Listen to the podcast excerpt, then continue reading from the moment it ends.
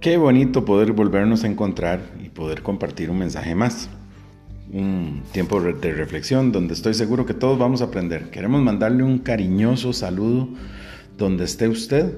Le mandamos nuestro abrazo, nuestro abrazo cariñoso, nuestros mejores deseos. Le pedimos que hoy eh, levante la cabeza y le dé las gracias a Dios por todas las cosas que tiene a su alrededor, por todo lo bueno que le ha dado por todo lo bueno que ha recibido y también por lo que a veces no es tan bueno, que nos enseña tantas cosas en la vida. Hoy los animamos a que veamos en todas las cosas que tenemos alrededor eh, la presencia de Dios y que Él tiene un plan, un propósito en cada cosa, sea muy positiva, sea no tan positiva, Él tiene un propósito para con nosotros. Así que ahí donde sea que esté, bienvenido y bienvenida y ojalá este tema sea de bendición para todos. El día de hoy, el tema de hoy se llama frijolar. Todos conocemos los frijoles, creo que todos hemos comido frijoles, a mí personalmente me encantan los frijoles, pero cuando uno tiene los frijoles servidos en el plato, casi nunca, al igual que con muchos otros alimentos, piensa cómo llegaron esos frijoles ahí. Estos frijoles eh, casi siempre pasaron por un proceso y ese proceso los hizo llegar hasta la mesa. Hoy no vamos a hablar del proceso de los frijoles, pero vamos a hablar de algo muy interesante. siempre creemos eh, que, bueno, quiero que nos hagamos una pregunta. Eh, ¿Alguna vez pudimos haber hecho el, o hicimos el experimento de los frijoles? ¿Se acuerdan el experimento de los frijoles? ¿Fuimos nosotros o fueron los chiquillos de nosotros o quién fue? Pero no importa quién haya sido, el experimento de los frijoles siempre se hace. Aquel experimento donde se pone un frijol en un vaso con algodón, algodón y agua y ahí se coloca una semillita o varias semillitas de frijol se colocan cerca de la ventana de la casa y milagrosamente en uno, dos o tres o cuatro días empezamos a ver ya cambios en la semilla del frijol y rápidamente se hace una matita por ahí. Bueno, ese experimento se hace con un frijol precisamente porque la semilla de frijol es una semilla eh, fácil de germinar. Germinar es cuando ella brota, ella parte en dos la semilla y sale la raicita por un lado y el germen por el otro, que es el que se convierte en la planta. Es muy bonito ver estos procesos porque eh, especialmente en el tema de los frijoles, es una de las semillas que tiene más, eh, se llama prolífica, que es la que, de las que más eh, funcionan, de las que más germinan, de las que más pegan. Imagínense si el experimento fuera con una semilla de arroz o de trigo, nos puede dar el año nuevo y todavía no vemos ningún cambio porque son semillas que a veces cuesta más que sean prolíficas, que se vean cambios significativos en ella o que de verdad resulte, funcione. Entonces se usa una semilla de frijol para que no haya frustración. Ese proceso en menos de una semana ya está terminado el experimento. Vemos la matita, algunos la siembran, otros sacan unas vainiquitas o unos frijolitos y es muy, muy, muy interesante y muy entretenido.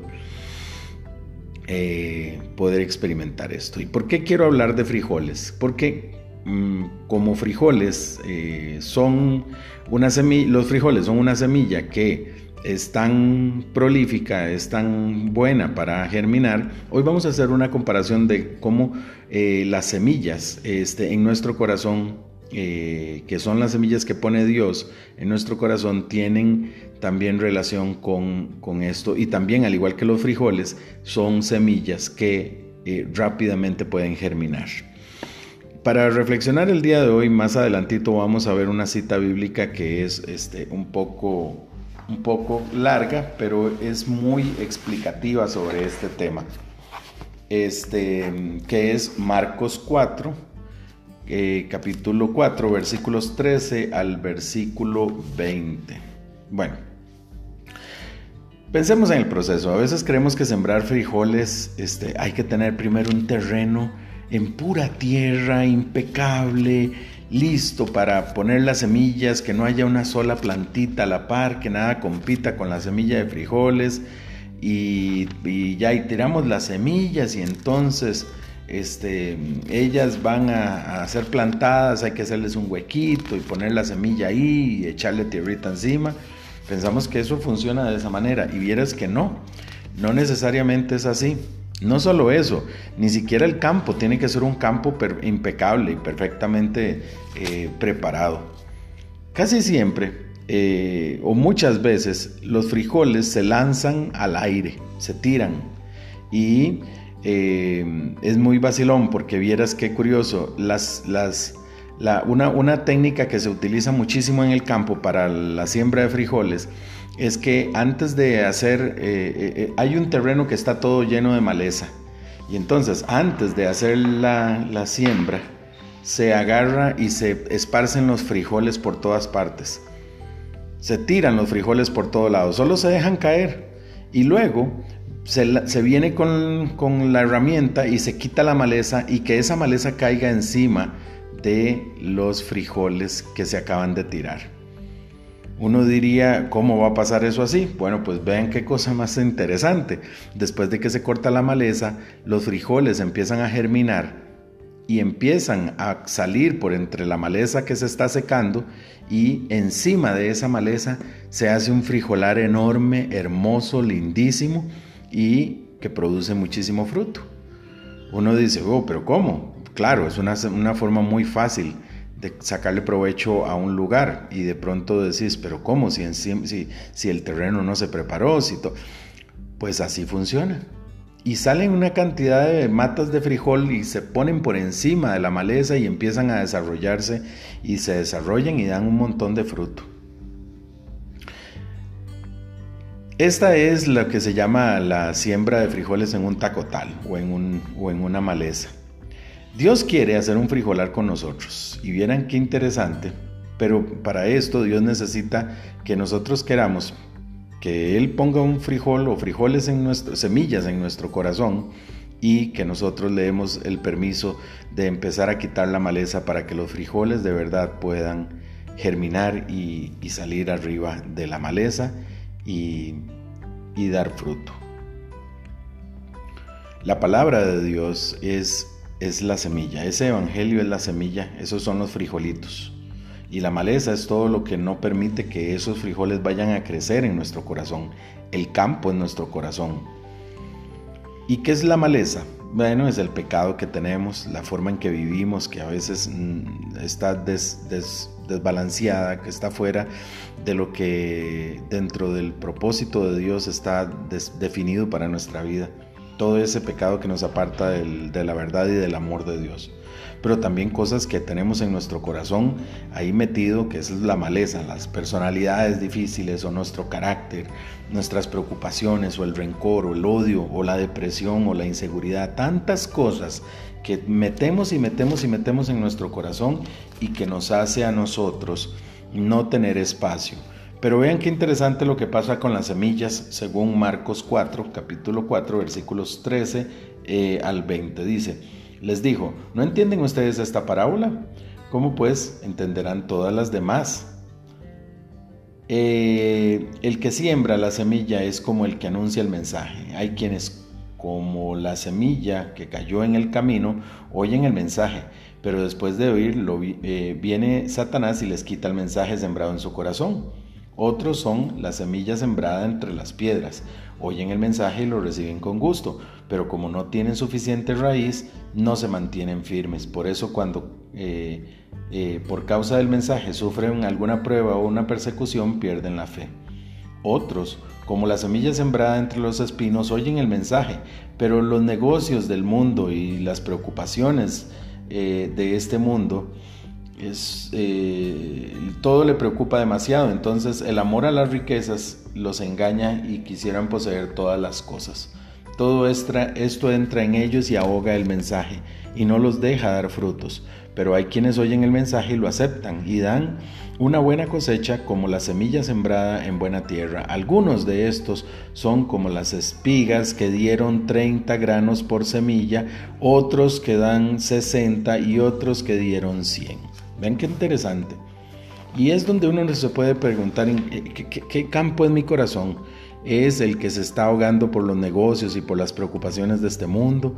¿O es en el que cayó el mensaje y se fue, se fue fácilmente porque vino alguien y lo sacó?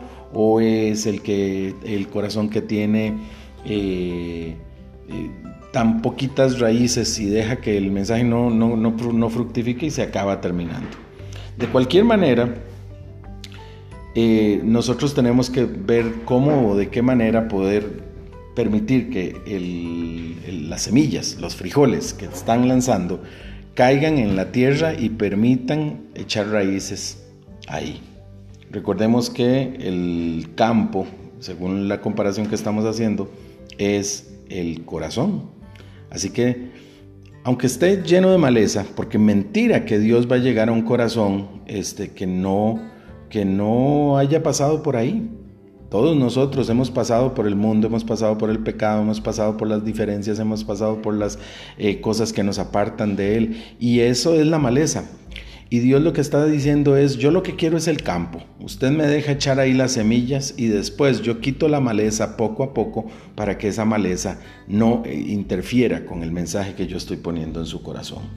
Si permanecemos en su palabra, la palabra de Dios pasará por encima de la maleza y daremos frutos. Y vean los frutos que dice, unos 30, unos 50, unos 70, otros 100. O sea, muchísimo, muchísimo fruto.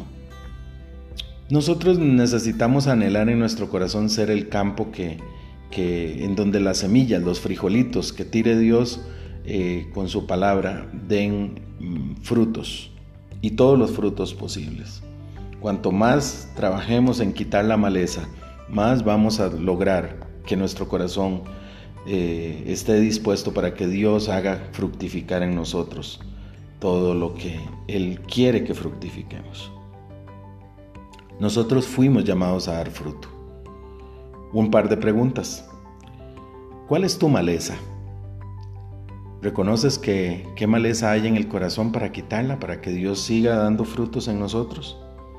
Y la otra pregunta es, ¿quieres que tu corazón sea un frijolar? ¿Qué te parece si oramos?